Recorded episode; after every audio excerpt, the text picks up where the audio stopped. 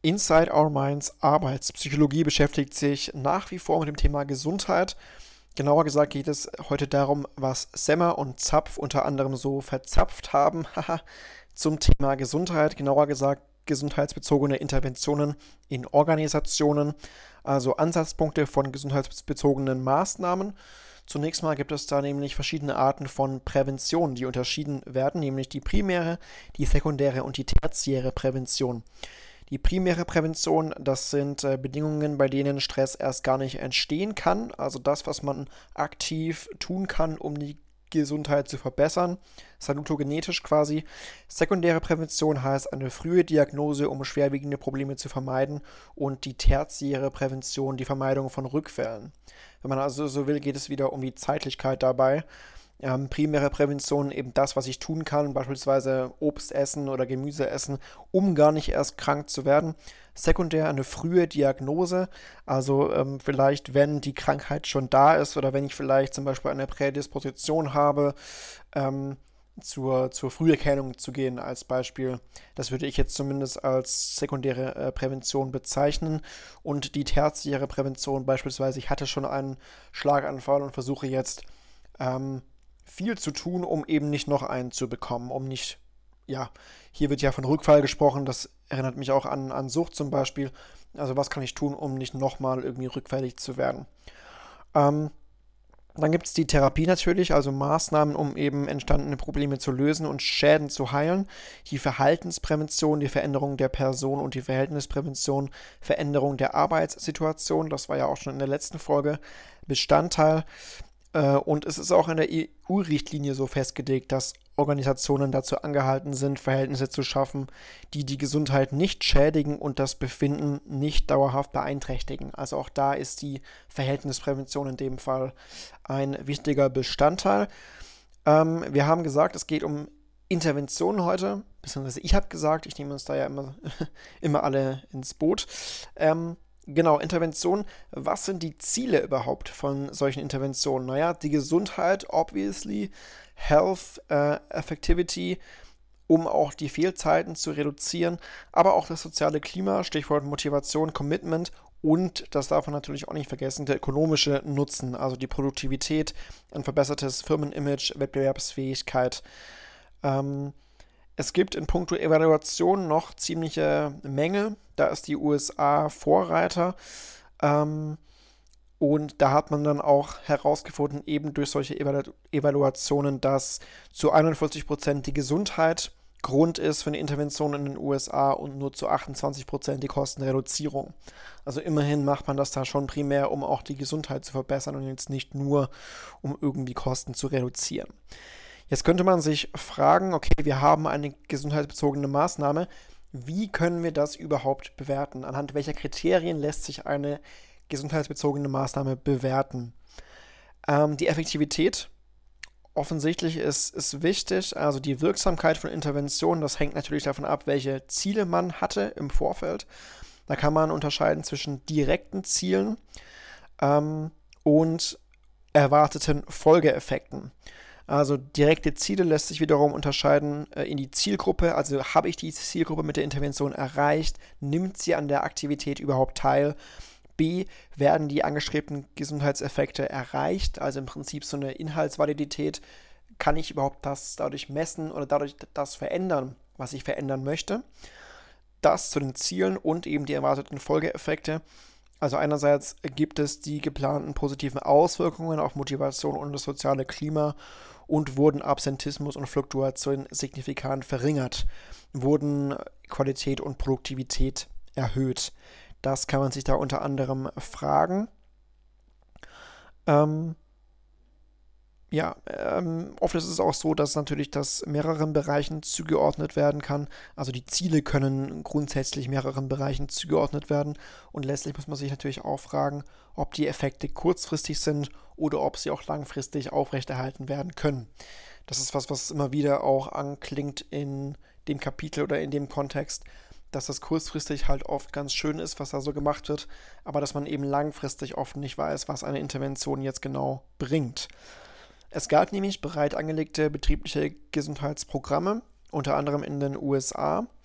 Da wird in der Literatur hier unterschieden zwischen dem Employee Assistance Program EAP, dem Health Promotion Program HPP oder dem Worksite Health Program WHP oder ähm, die Programme mit dem Betrieb als Vergleichsanalyseeinheit. Da gab es das Take Heart Project.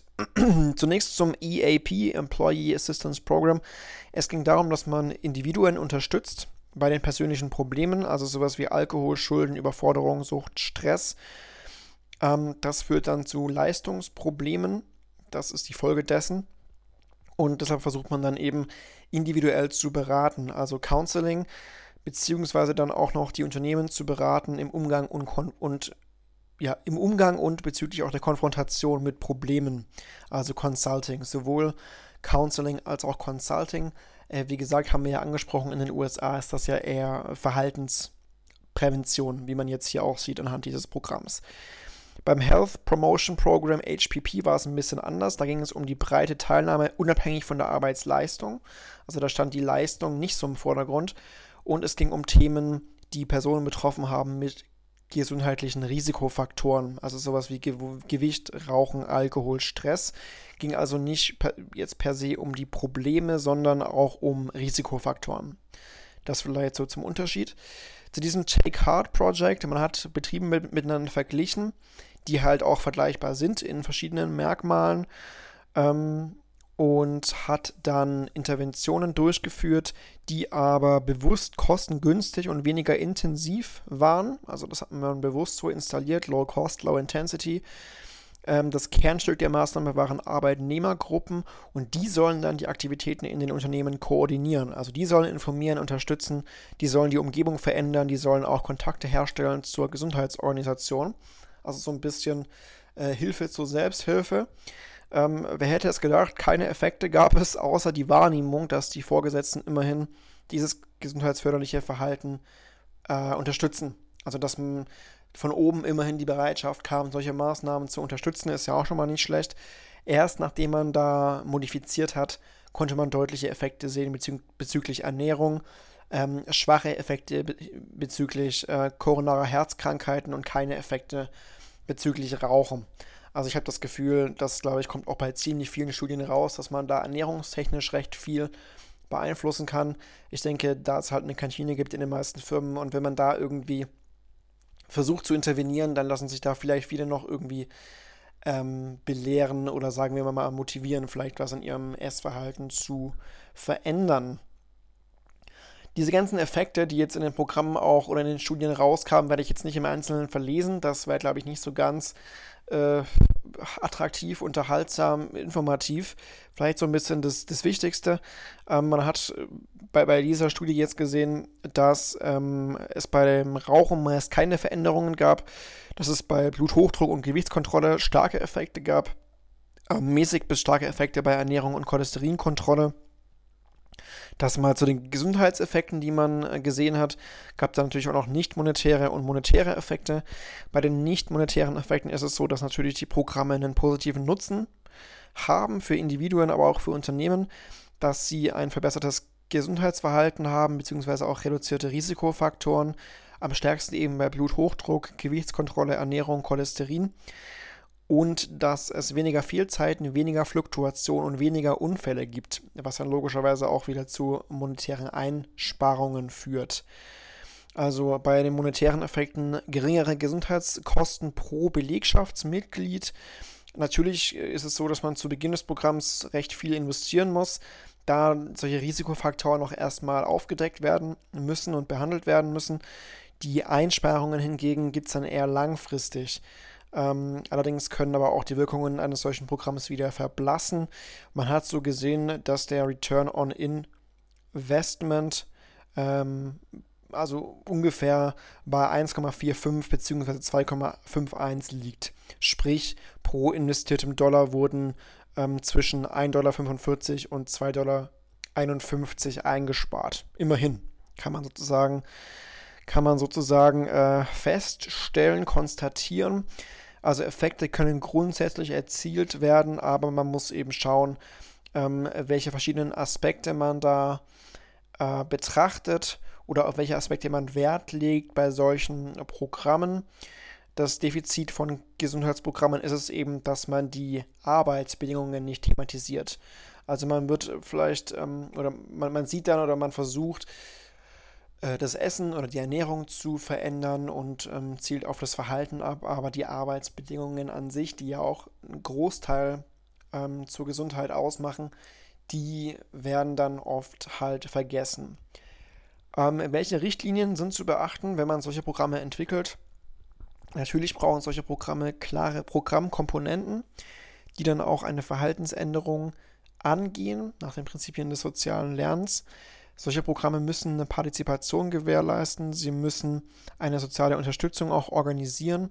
Es muss eine niedrige Zugangsschwelle geben, das heißt, es muss irgendwie möglich sein, da während der Arbeitszeit teilzunehmen. Es muss kurze Wege dafür geben, auch eine, eine kurze Dauer. Finanzielle Anreize sollten vorhanden sein.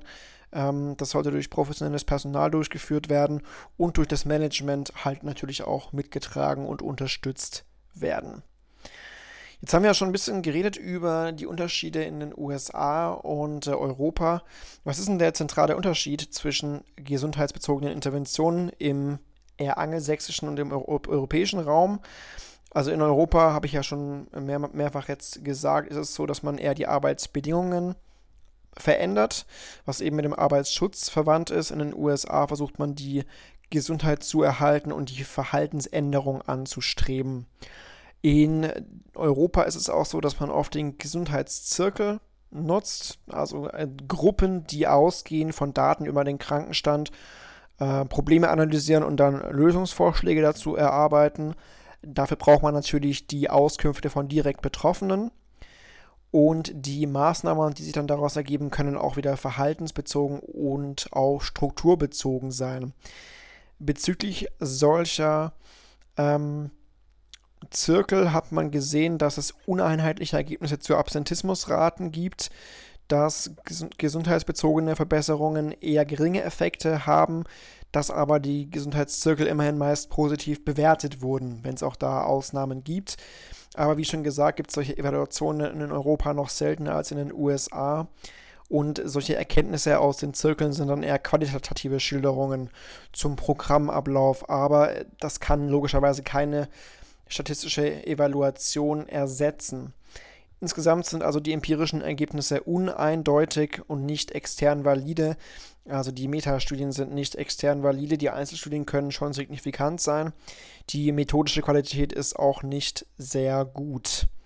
Also es gibt ähm, ähm, Vorher-Nachher-Berichte, aber eben kaum Kontrollgruppen des Seins und auch keine Einbettung in theoretische Modelle zur Stressprävention, Stichwort Verhältnisprävention. Also da geht es ja darum, die Arbeitsbedingungen zu verändern. Es gibt zwei Hauptansätze der Stressprävention durch die Arbeitsgestaltung, nämlich Task and Physical Demands und Role and Interpersonal Demands. Bei den Task und Physical Demands ist es so, dass das den Inhalt, die Organisation und die Arbeitsbedingungen selbst betrifft. Das heißt, man versucht, Überforderungen zu vermeiden, die Kontrolle zu erhöhen, ähm, ergonomische Verbesserungen gehören natürlich dazu, aber auch optimierte Arbeitsabläufe. Beim Role Interpersonal Demands geht es um Rollenstress und um soziale Unterstützung. Das ist logischerweise auch eine Veränderung der Arbeitsbedingungen, wenn ich einfach einen äh, sozialeren Kontext, ein sozialeres Umfeld schaffe. Also durch die Arbeitsgestaltung kann man eben einen Beitrag leisten zur Stressprävention. Was alle Ansätze der Stressprävention so gemeinsam haben, ist das antitayloristische Konzept. Also ihr erinnert euch, ähm, Taylor war ja der Meinung, okay, man sollte Handarbeit und Kopfarbeit trennen, man sollte die Arbeit möglichst zergliedern, unterteilen und so weiter. Ähm, Im Gegensatz dazu eben versucht man jetzt hier interessante interessante Tätigkeiten zu schaffen, herausfordernde Tätigkeiten und Tätigkeiten auch mit Handlungsspielraum und Entwicklungsmöglichkeiten. Ähm, eben auch durch Arbeitserweiterung, Job Enlargement, Bereicherung, Job Enrichment und den Tätigkeitswechsel, Job Rotation oder auch durch teilautonome Arbeitsgruppen. Die drei Begriffe waren ja auch schon äh, Thema im Podcast. Dazu gab es dann auch Studien, zum Beispiel zur Aufgabenveränderung von äh, Hackman und Oldham, die Sheffield-Studien. Da hat man versucht, Autonomie zu variieren und auch die Vollständigkeit der Aufgaben zu äh, verändern.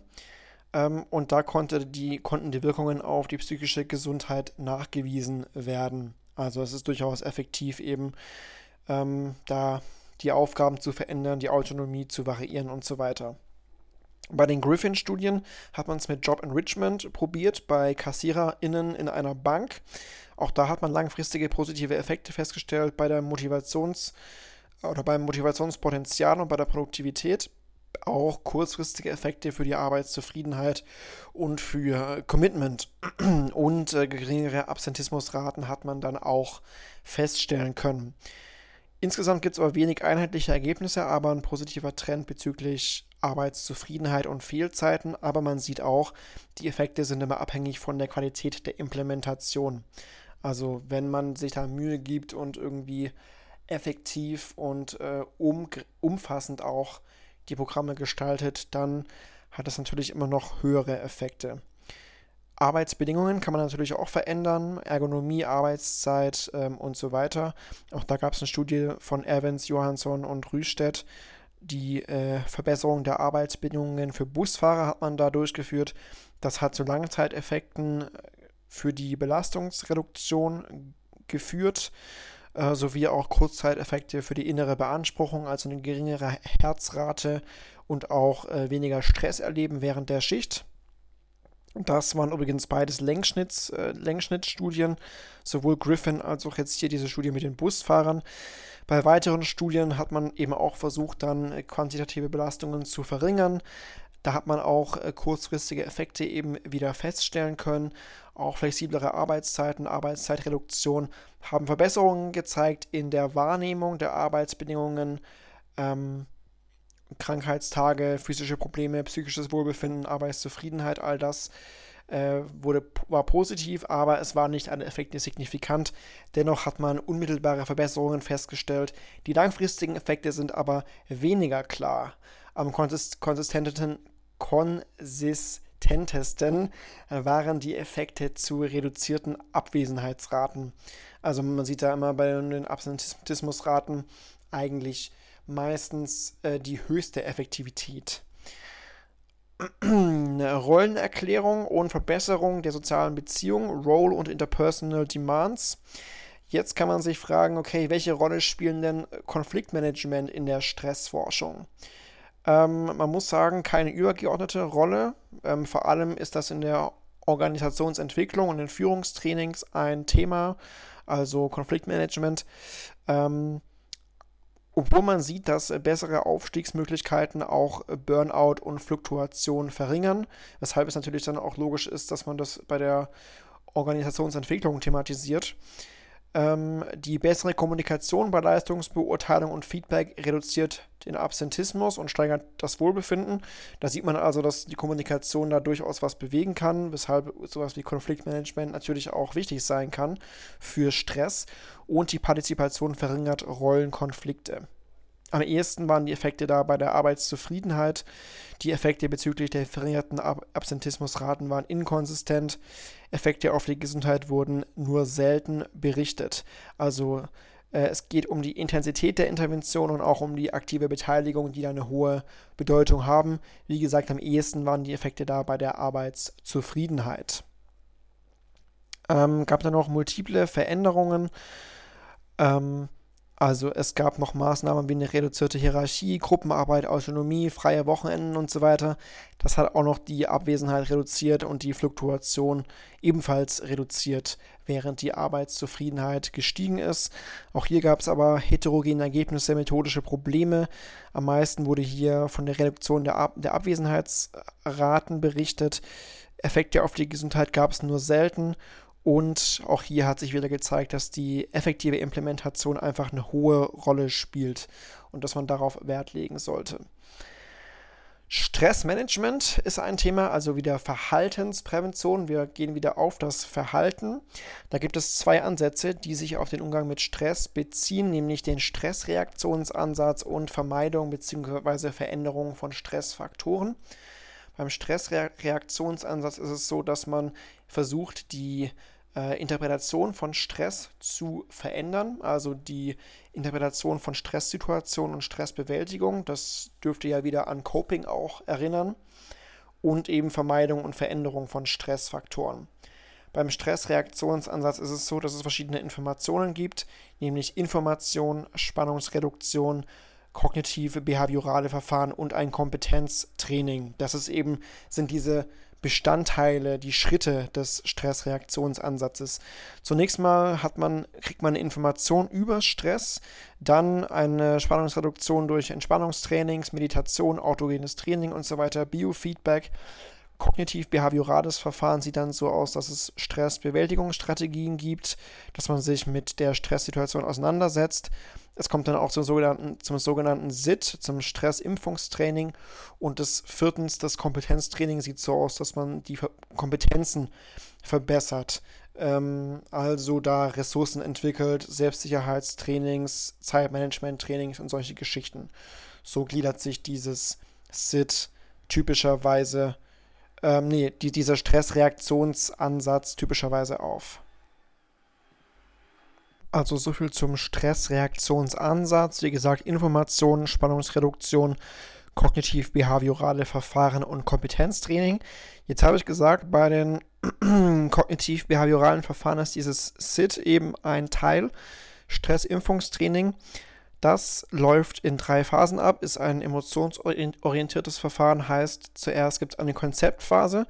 Man analysiert die eigenen Stressfaktoren, also veränderbare oder stabile Stressfaktoren und auch die Reaktionsweisen darauf. Zweitens Umgang mit Stress, also es werden Anpassungsstrategien vermittelt, zum Beispiel mentales Training. Und dann, dann drittens die Konfrontation mit echten Stresssituationen, also man äh, findet Strategien gegen Rückfälle und auch Umgang mit Misserfolgen erinnert ja auch sehr an eine äh, kognitive Verhaltenstherapie.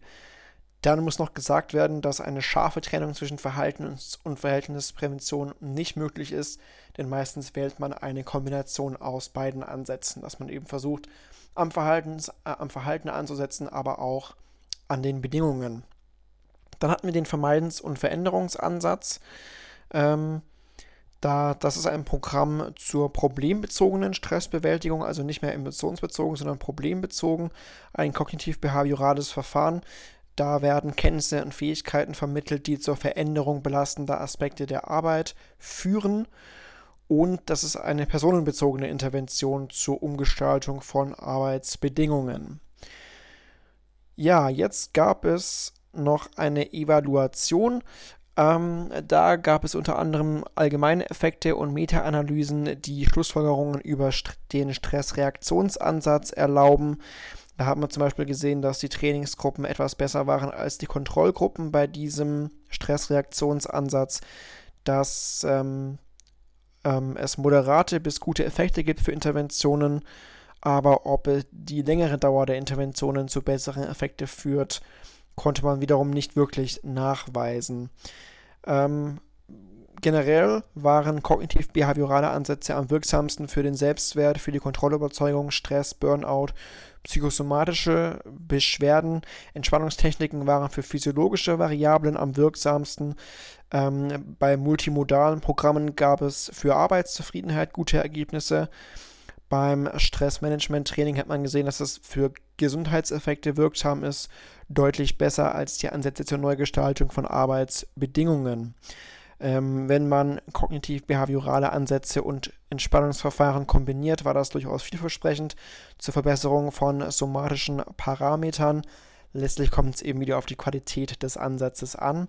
Für diesen zweiten Ansatz, den ich erwähnt habe, Veränderung von Stressfaktoren, gibt es aber noch zu wenige Studien und eben keine meta-analytischen Ergebnisse. Also es gab in den verschiedenen Meta-Analysen kleine und mittlere Effekte, die auf eine moderate Wirkung von Interventionsprogrammen hindeuten. Bei einer kurzen Dauer und Gruppentrainings ist die Effizienz auch wirklich gegeben. Allerdings gibt es widersprüchliche Aussagen bei individuellen und bei längerfristigen Trainings. Letztlich, wie gesagt, methodische Probleme habe ich ja schon angesprochen. Zu wenige Evalu Evaluationsstudien, die den Gütekriterien genügen. Es gibt Unklarheiten bezüglich Langzeiteffekten und man braucht einfach noch mehr systematische Langzeitevaluationen. Aber diese äh, Stressmanagement-Trainings haben deutliche, eine de deutliche Wirksamkeit bezüglich gesundheitlicher Effekte. Vor allem der kognitiv-behaviorale Ansatz ist wirksam. Die Langzeiteffekte sind eben die Achillesferse der Forschung quasi. Ja, jetzt noch ein spezielles Thema, was noch erwähnt wurde, was deshalb auch erwähnt wurde, weil es leider natürlich auch relevant ist in der Arbeitswelt, nämlich Alkohol. Um es etwas chemisch auszudrücken, Ethanol. Ähm, Alkohol hat eine Doppelrolle im Arbeitskontext, nämlich können die in die Firma mitgebracht werden, sich also auf den Betrieb auswirken, aber Alkohol ist eben auch gerne ein Mittel, um Stress zu bewältigen, also eine Stressbewältigungsstrategie zum Spannungsabbau. Das kann natürlich dann auch mit den Arbeitsbedingungen zusammenhängen unter Umständen. Alkohol führt überraschenderweise zu Leistungsrückgang, also nicht überraschenderweise, und zu höheren Absentismusraten. Was auch krass ist, ist die Tatsache, dass bei 30% der tödlichen Arbeitsunfälle Alkohol im Spiel war. Ähm, der Alkoholkonsum ist weit verbreitet, weshalb er natürlich auch einen hohen Stellenwert hat. Sowohl bei uns Menschen, aber natürlich auch dann in der Forschung dementsprechend. Was kann man tun bei oder für Alkoholprävention? ähm, präventive als auch interventive Maßnahmen. Man kann als präventive Maßnahme die Arbeitsbedingungen verändern. Ähm, heißt, man kann dafür sorgen, dass die soziale Isolierung verschwindet. Man kann Arbeitsbedingungen verbessern, indem man die Stressoren etwas absenkt und die Ressourcen stärkt. Und man kann Trainings zu Stressbewältigungsstrategien stattfinden lassen. Man hat übrigens gesehen, dass es ähm, erhöhten Konsum gibt bei Arbeitsplätzen mit Nähe zum Alkohol, also vor allem in der Gastronomie, auch wenn die Arbeit entfernt war von der normalen sozialen Umgebung, zum Beispiel bei Soldaten und Seeleuten, oder wenn es keinen direkten Vorgesetzten gab, zum Beispiel bei Selbstständigen und Lkw-Fahrern. Auch bei High-Strain-Tätigkeiten gab es einen erhöhten Konsum. Ihr erinnert euch, äh, High-Strain-Tätigkeiten, Tätigkeiten mit hohen Anforderungen und geringer Kontrolle. Man kann aber nicht nur die Arbeitsbedingungen verändern, sondern auch die innerbetriebliche Trinkkultur. Das heißt, man kann Alkohol aus dem Kantinenangebot entfernen und die Manager und Führungskräfte könnten noch mehr auf ihre Vorbildfunktion achten. Also oft wird auch einfach aus Langeweile, Solidarität, Gruppenzugehörigkeit oder Unzufriedenheit innerhalb der Firma getrunken. Dann kann man natürlich interventiv was tun, also Hilfe leisten, Führungskräfte Schulungen stattfinden lassen, damit da sensibler mit umgegangen wird. Man kann Interventionsketten starten, um äh, den konstruktiven Leidensdruck dann zu steigern. Und man kann natürlich Problemtrinker beraten, Selbsthilfe und Kurztherapie dann installieren. Da gibt es nur wenige Studien, die gut evalu äh, evaluiert sind. Ähm, wie gesagt, es gibt eine erfolgreiche Doppelstrategie, dass man einerseits versucht, die betroffenen Mitarbeiter zu konfrontieren mit ihren Alkoholproblemen, andererseits aber auch zu beraten, auch im Rahmen des EAPs, was ich ja erwähnt habe, das Employee Assistance Program. Ähm, die Konfrontation alleine ist aber nicht effektiv.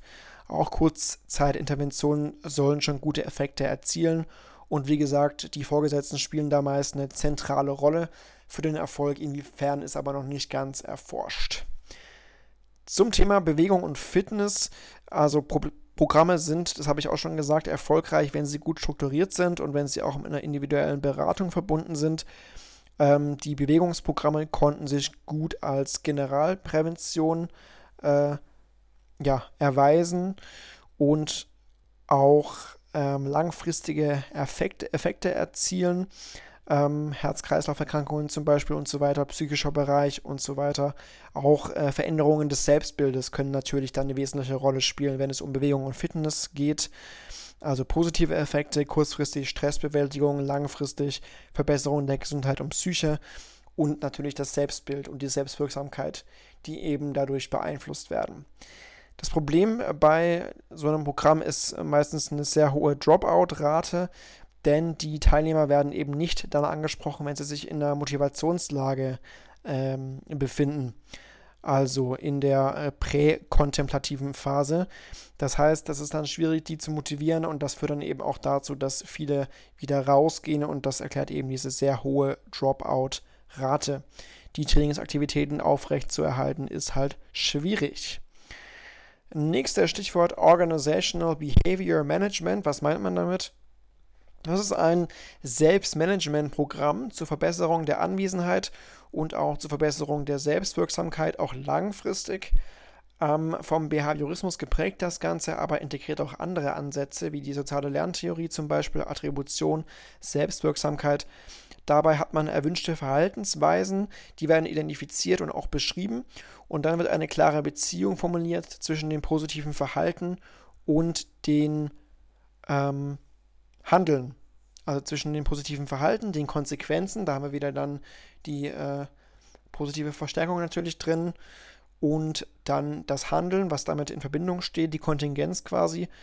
Ähm, aber ein Feedback ist oft auch schon ausreichend. Also man braucht nicht immer Verstärker, sondern Feedback ist da schon ausreichend.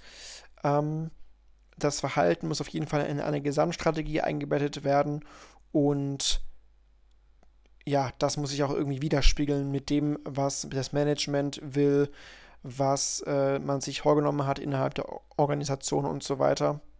Da sollte man also keine widersprüchlichen Botschaften senden. Ähm ja, dann hat man gesehen, dass die Interventionen eben eingeführt wurden, dann wieder zurückgezogen wurden. Da hat man gesehen, okay, es gibt einen Anstieg und dann auch wieder einen Abfall der Effekte.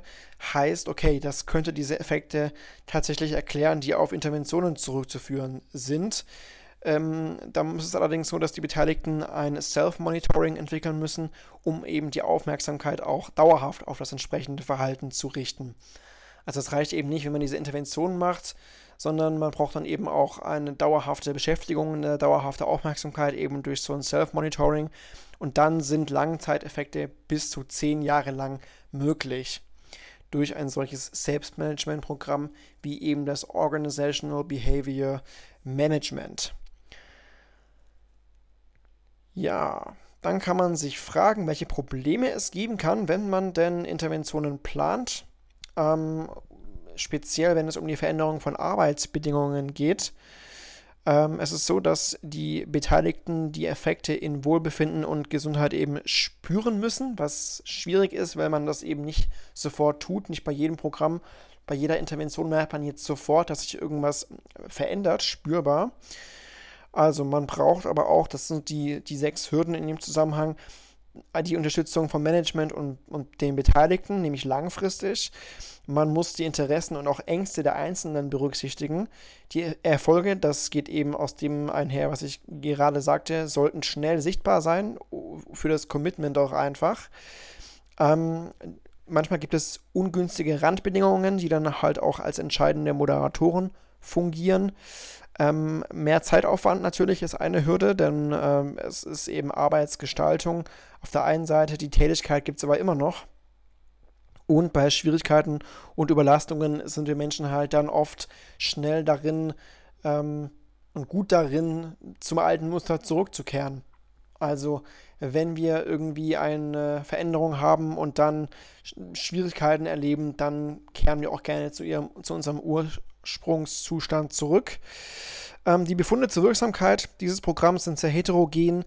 Äh, möglicherweise sind die Effekte halt sehr abhängig von den Voraussetzungen und auch von den Randbedingungen.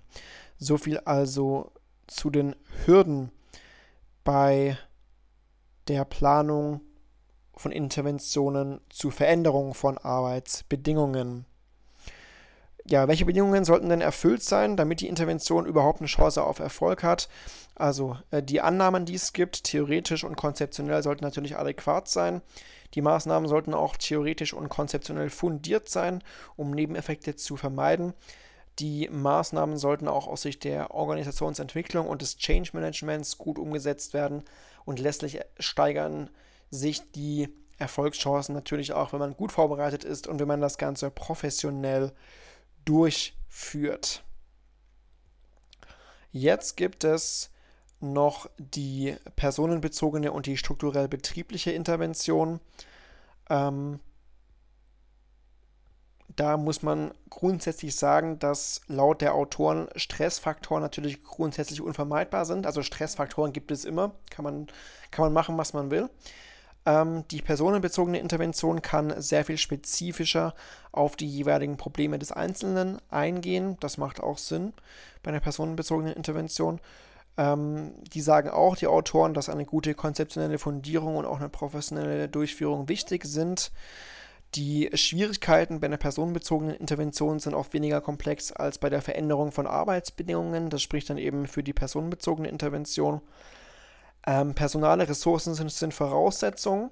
Also da ist wieder der Fokus auf den Ressourcen. Und die Veränderung von Arbeitsbedingungen ist eben auch ein Thema von personenbezogenen Maßnahmen. Also auch da ist eine Kombination aus Verhaltens- und Verhältnisprävention wieder sinnvoll. Ähm, noch abschließend ähm, zu dem Thema, was spricht dafür, dass man gesundheitsbezogene Maßnahmen nicht losgelöst von anderen Maßnahmen in Unternehmen betrachtet? Es ist ja so, dass es natürlich ja vielleicht einen Gesundheitsbeauftragten gibt in der Firma, aber es ist eben auch sinnvoll, das zu einem ganzheitlichen Thema zu machen. Warum? Unter anderem, weil es theoretische Überschneidungen gibt. Das heißt, es gibt eben Ansätze, die beim Umgang mit Stress eine Rolle spielen, aber halt auch in anderen Bereichen eine Rolle spielen. Ähm, wenn man jetzt mal zum Beispiel an ähm, Stressoren und Strains denkt, aber auch an die Motivation denkt, an die Arbeitszufriedenheit denkt, auch an die Arbeitsqualität. Das alles logischerweise ist ja betroffen von Stress. Also nicht nur ähm, ist die Motivation verbessert, sondern ja auch letztlich die, die Qualität. Ähm, also wenn man da die Gruppenarbeit und so weiter verbessert, die soziale Unterstützung, dann wirkt sich das auf verschiedene Bereiche aus. Gibt also theoretische Überschneidungen, gibt aber auch maßnahmenbezogene Überschneidungen. Heißt, unterschiedliche Kontexte haben einen positiven Effekt durch dieselben Interventionsmaßnahmen. Ähm, heißt, äh, es wird zum Beispiel erwartet, dass man das Arbeitsklima verbessert, aber gleichzeitig will ja das Management auch, dass es mehr Commitment gibt von einer Maßnahme. Also eine Maßnahme kann in verschiedenen Kontexten unterschiedliche Ziele haben.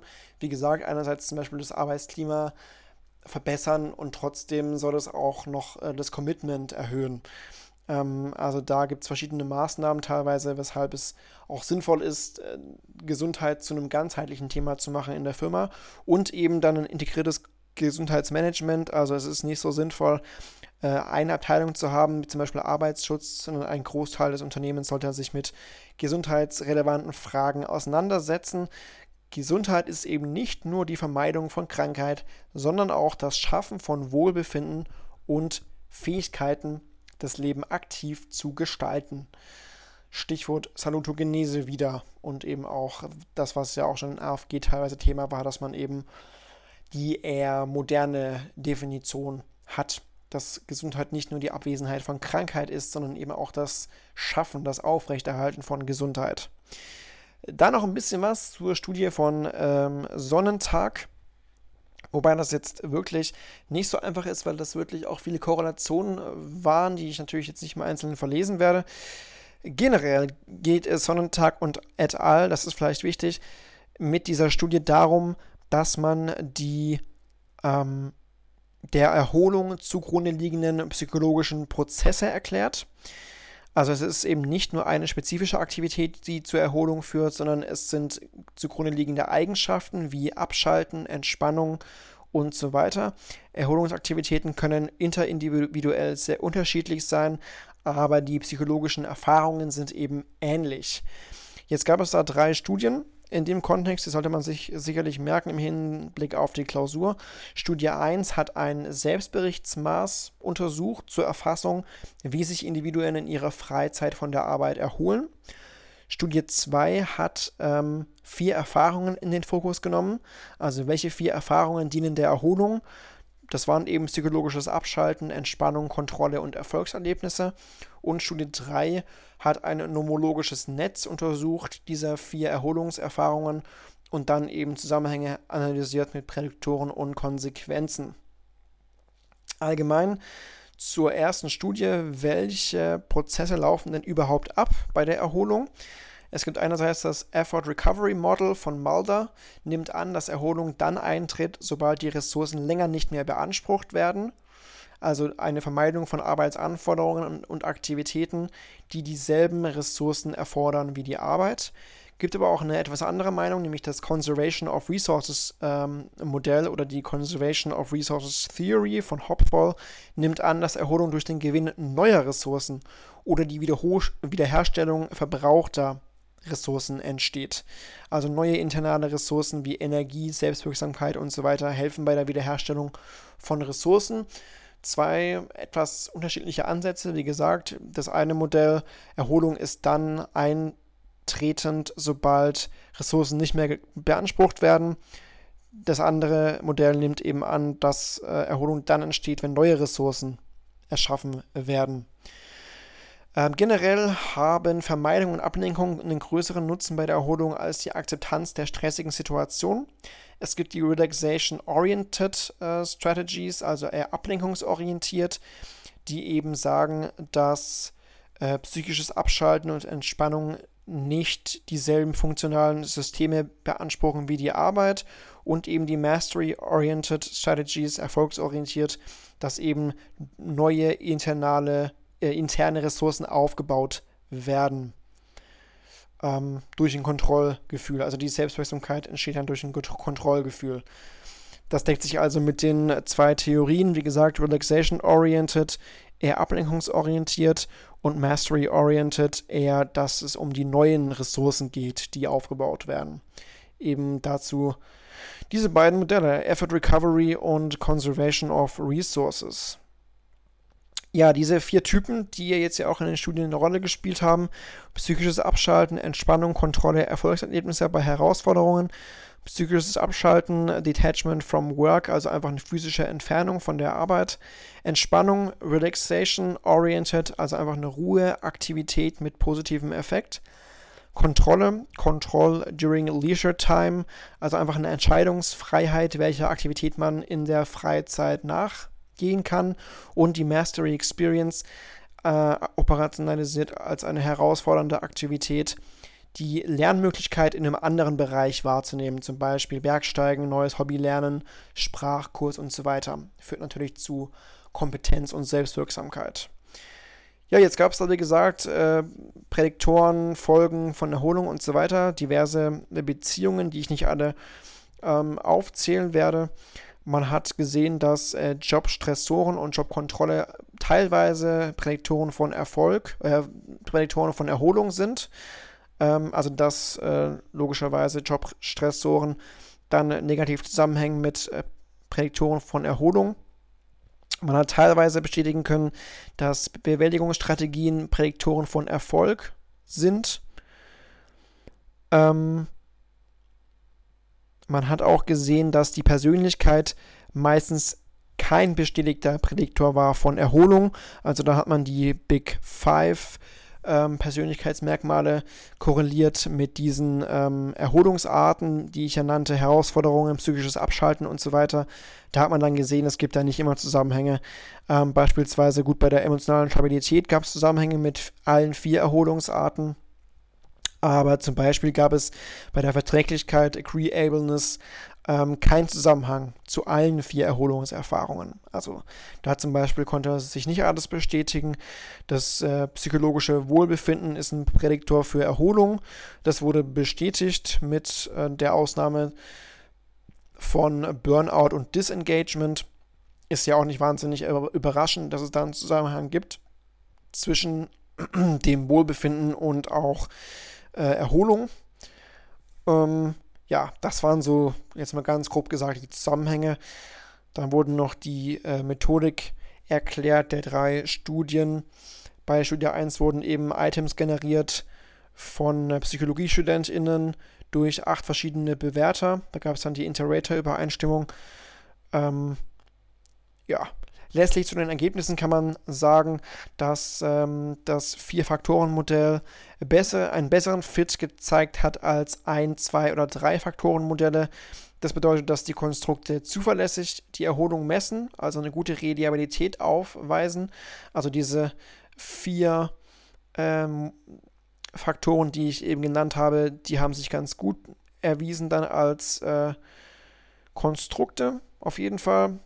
Ähm, bei Studie 3 wurde ja das nomologische Netzwerk gemessen im Hinblick auf Prädiktoren und Konsequenzen. Da hat man im Hinblick auf die Erholungserfahrungen keine Unterschiede zwischen den Gruppen äh, gemessen. Ähm, ja, soviel dazu. Dann Limitation Zu den durchgeführten Studien, die es noch, die es noch gab. Wie gesagt, die Arbeitsstressoren korrelieren mit drei Erholungserfahrungen, mit der Mastery Experience allerdings nicht. Also das muss, muss man wieder einschränken. Die Jobkontrolle hängt nicht mit psychischem Abschalten, Entspannung, Kontrolle zusammen, möglicherweise bei einer gegebenen hohen Jobkontrolle ähm, wenn man da die Möglichkeit zur Erholung während der Arbeitszeit hat. Es gab eine geringe Korrelation zwischen Coping und Erholung, möglicherweise weil die Coping-Strategien zu breit angelegt waren. Ähm, soziale Unterstützung hat man gesehen, in der Arbeit, aber auch zu Hause führen zu Entspannung. Ähm, Erholung äh, hat einen Zusammenhang mit den meisten Indikatoren des psychischen Wohlbefindens. Also schlechte Erholung könnte psychisches oder psychologisches Wohlbefinden beeinträchtigen, aber ähm, beeinträchtigtes Wohlbefinden könnte natürlich dann auch wieder die positive Erholungserfahrung verringern. Ähm, natürlich muss man sagen, noch etwas limitierender, dass die vier Erholungsarten nicht alle er Erholungserfahrungen abbilden, die es so gibt, logischerweise. Da kann man sich ja noch viele andere vorstellen. Ähm, es gab eine kleine Stichprobe bei dieser Studie. Die Variablen Entspannung und Kontrolle waren zu dicht. Also die haben recht hoch miteinander korreliert, weshalb man schauen muss, ob es wirklich zwei verschiedene Konstrukte sind. Die soziale Unterstützung war ein, wichtiger Faktor für Erholung und sollte dann noch weiter berücksichtigt werden, so die Kritik.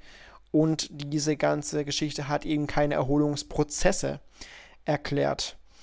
Ähm, man braucht dann noch Langzeitstudien für Zusammenhänge von Erholungsstrategien und Wohlbefinden mit der Arbeitsleistung über die Zeit. Mit einer Tagebuchstrategie könnte man die Erholungsprozesse eben erklären, die jetzt noch fehlen. Und man bräuchte Studien, die die physiologische Aktivation und Entspannung miteinander untersuchen. So viel also zu, zu diesen Studien. Wie gesagt, schaut euch das gerne nochmal an. Die werden ja auch in den Klausuren recht gerne detailliert abgefragt, auch mit ähm, Details, Zahlen, Fakten und so weiter. Wie gesagt, ich glaube, das ist jetzt nicht wahnsinnig sinnvoll, wenn ich jetzt irgendwelche Korrelationen hier verlese.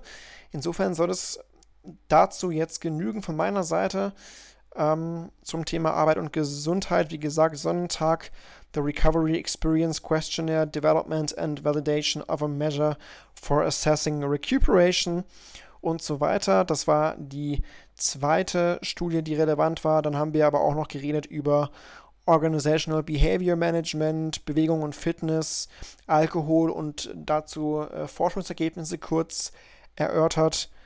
Wir haben allgemein über Evaluation gesprochen, über dieses Stressimpfungstraining, über den Stressreaktionsansatz, Stressmanagement, äh, multiple Veränderungen über diesen Role- und Interpersonal Demand-Ansatz, ähm, wir haben äh, da auch die Griffin- und Sheffield-Studien gehört. Da hat man ja versucht, die Arbeitsgestaltung dann ähm, ja, evidenzbasiert quasi umzusetzen. Und äh, Stressprävention, genau, Vergleich Europa, USA war noch mit dabei. Ähm, was noch bei solchen Programmen zu beachten ist, unter anderem bei solchen Gesundheitsprogrammen, war auch noch Thema, welche Ziele man haben kann mit gesundheitsbezogenen Interventionen und so weiter. Und natürlich zu Beginn primäre, sekundäre, tertiäre Prävention. Das soll es gewesen sein. Damit ist das Thema Gesundheit auch Geschichte. Ich glaube, in der nächsten Folge geht es dann um die Interaktion zwischen Arbeit und Nichtarbeit. Bedanke mich vielmals für eure Aufmerksamkeit, wünsche euch das Allerbeste, natürlich vor allem wie immer Gesundheit. Macht's gut. Ciao.